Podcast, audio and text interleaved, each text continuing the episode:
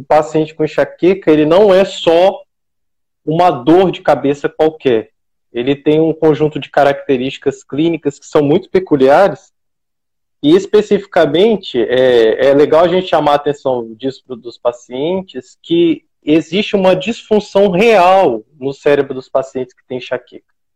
Eles têm um quadro que a gente chama de excitabilidade neuronal aumentada, que faz com que determinados estímulos de luz, barulho, cheiros fortes e outros estímulos que eles sejam exacerbados no cérebro e o cérebro traduz esses estímulos em sinal doloroso, né?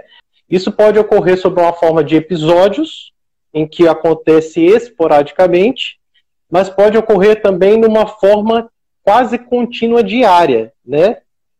E esse quadro específico nós chamamos de enxaqueca crônica.